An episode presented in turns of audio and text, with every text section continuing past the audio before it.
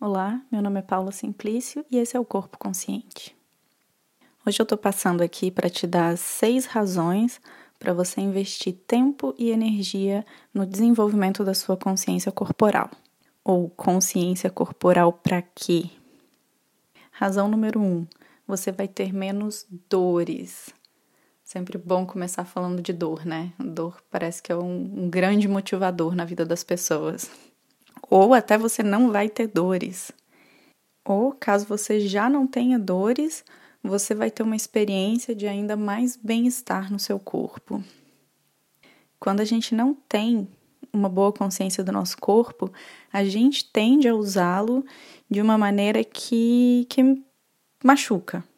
A maneira como a gente anda, a maneira como a gente para de pé, a maneira como a gente se senta e até a maneira como a gente dorme atividades muito básicas da nossa vida que a gente faz todos os dias, o tempo inteiro, logo tem um efeito cumulativo muito grande.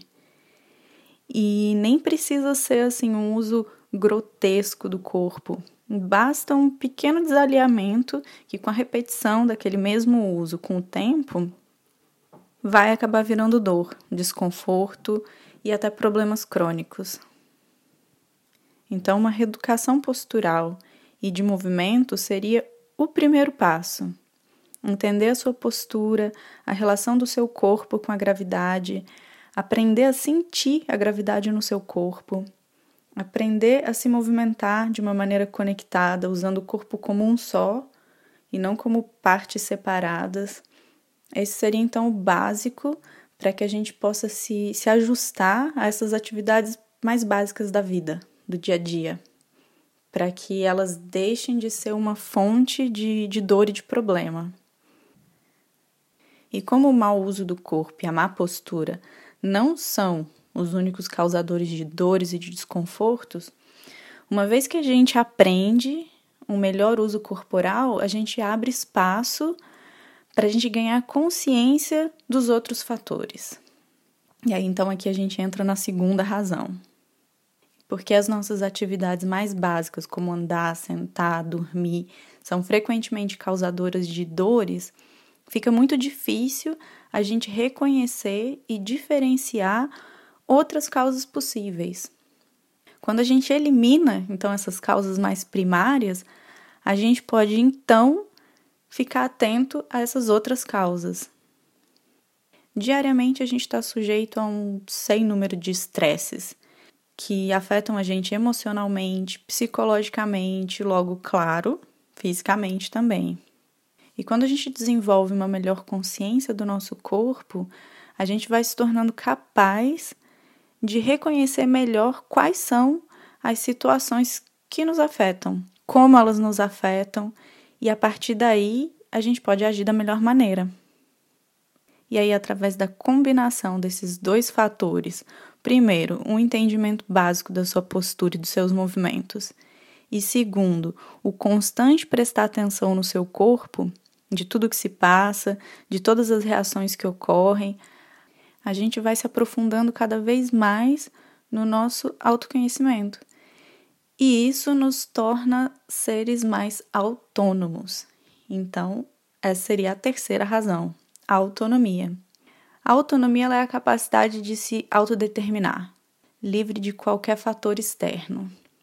Quando a gente toma decisões e a gente age sem a necessária consciência de nós mesmos, sem entender o que, que a gente está sentindo, por que, que a gente está sentindo e etc., via de regra, a gente está só reagindo a situações externas. A autonomia se deriva exatamente do autoconhecimento. E autoconhecimento não é uma coisa só no nível mental. Se for só no nível mental, é incompleto, porque vai aprender só uma dimensão daquilo que nós somos. Então é por isso que eu trago aqui a consciência corporal como um fator elementar na busca do autoconhecimento e da autonomia. Afinal, tudo que acontece acontece ao nível do nosso corpo. A mente é também uma dimensão do nosso corpo. Então tá aí, terceira razão, a busca da autonomia. Quarta razão, você vai ter mais energia e disposição. O consumo energético do corpo para lidar com tanta ineficiência e reatividade é enorme. Quando nosso corpo está em constante esforço, numa luta contra si próprio o tempo inteiro, e claro, aqui eu estou considerando que o nosso emocional e o nosso psicológico são também dimensões do nosso corpo. Não vai sobrar energia para mais nada. A consciência corporal, ela leva necessariamente a eficiência de movimentos, a eficiência postural. E o significado de eficiência é exatamente conseguir o melhor desempenho com o mínimo de dispêndio e também ao autoconhecimento, que elimina esse fator reatividade, que é tão desgastante nos nossos, nos nossos comportamentos e nas nossas personalidades. Então, aquele cansaço permanente, falta de energia, de disposição, pode se resolver com consciência corporal. A quinta razão, você vai mudar suas escolhas alimentares a menos que você já tenha uma dieta perfeita para o seu organismo, coisa que raramente é o caso. Geralmente, a gente come coisas que nos fazem mal. De diversas maneiras. A gente come sabendo que faz mal, mas come mesmo assim. Come sem saber que faz mal. E às vezes a gente até come achando que faz bem, quando na verdade não faz. Né? Como é o caso dessas dietas da moda, moda de superalimentos e às vezes até dietas recomendadas por profissionais.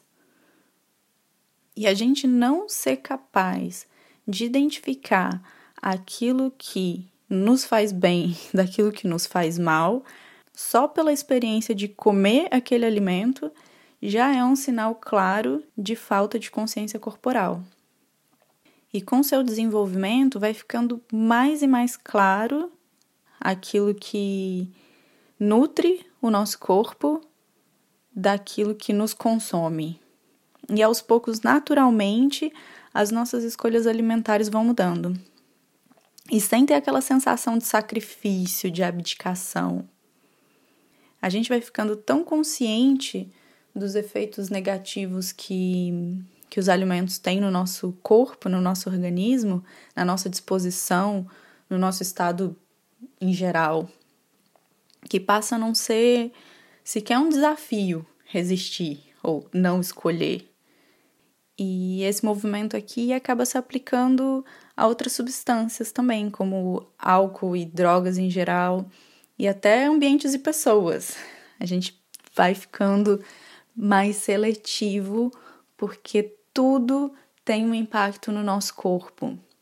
E à medida que a gente vai prestando atenção nisso, a gente vai escolhendo melhor.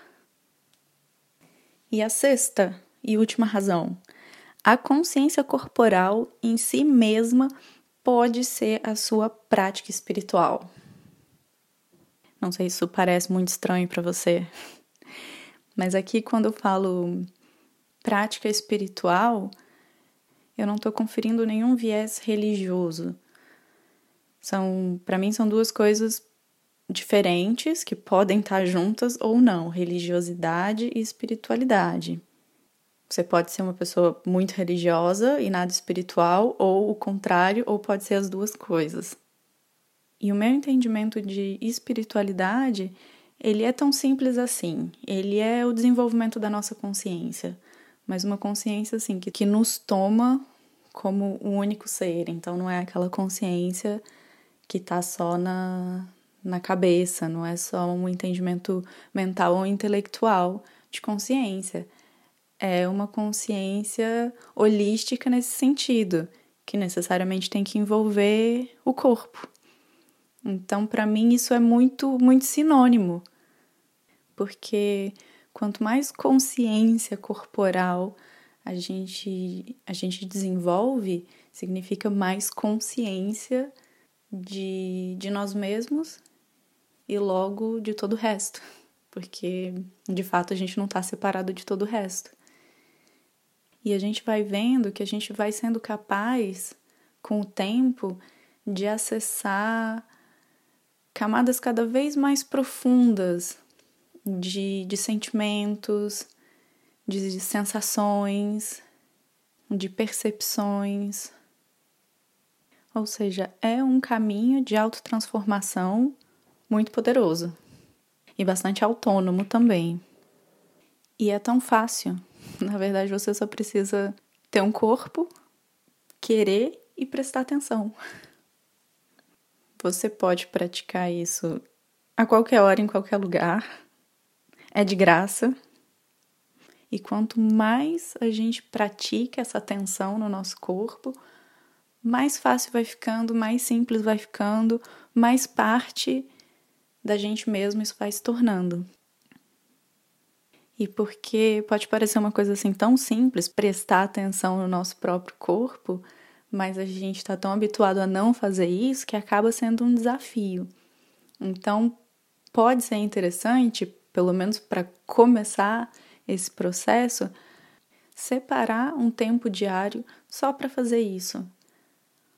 A meditação é uma prática muito simples e que está aí para isso.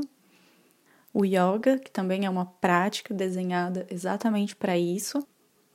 Mas, na verdade, você pode separar qualquer momento de uma atividade básica do seu dia a dia para que intencionalmente você faça isso. Por exemplo, determinar que todas as vezes que você for cozinhar, você vai cozinhar com essa intenção, com essa intenção de prestar muita atenção, prestar atenção no seu corpo, prestar atenção no seu entorno, prestar atenção naquela naquele alimento, no preparo, em cada gesto, em cada em tudo que surge, todas as sensações que acompanham, seus pensamentos. Pode ser na caminhada da sua casa para o trabalho ou para a escola de fazer isso, assim, uma atividade simples, diária que você possa fazer com essa intenção de desenvolver a sua consciência corporal. A parte daquela primeira, daquela primeira razão que tem a ver com você encontrar a sua postura ideal, entender um pouco melhor os seus movimentos, que talvez para a maioria das pessoas fazer isso sozinho, sem nenhum sem nenhuma orientação externa, seja um pouco mais difícil, ainda que seja possível, né? Porque existem ideias sociais muito erradas a respeito do que é uma boa postura. E aí, aqui no canal, a gente tem dois vídeos que poderiam ajudar nesse sentido, que dão algumas ideias iniciais, que é o Desmistificando a Boa Postura e o Encontrando a Sua Postura Ideal. E claro, a ajuda de um profissional pode ser pode ser de alguma valia para isso. A prática de esportes também, mas a prática de esportes quando ela é feita com essa intenção, porque o esporte ele também pode machucar o nosso corpo. O que precisa é uma escolha, é uma decisão. Porque de resto, tudo que você precisa, você já tem, que é um corpo e consciência. Então é isso, por hoje eu fico por aqui. Obrigada. Até a próxima.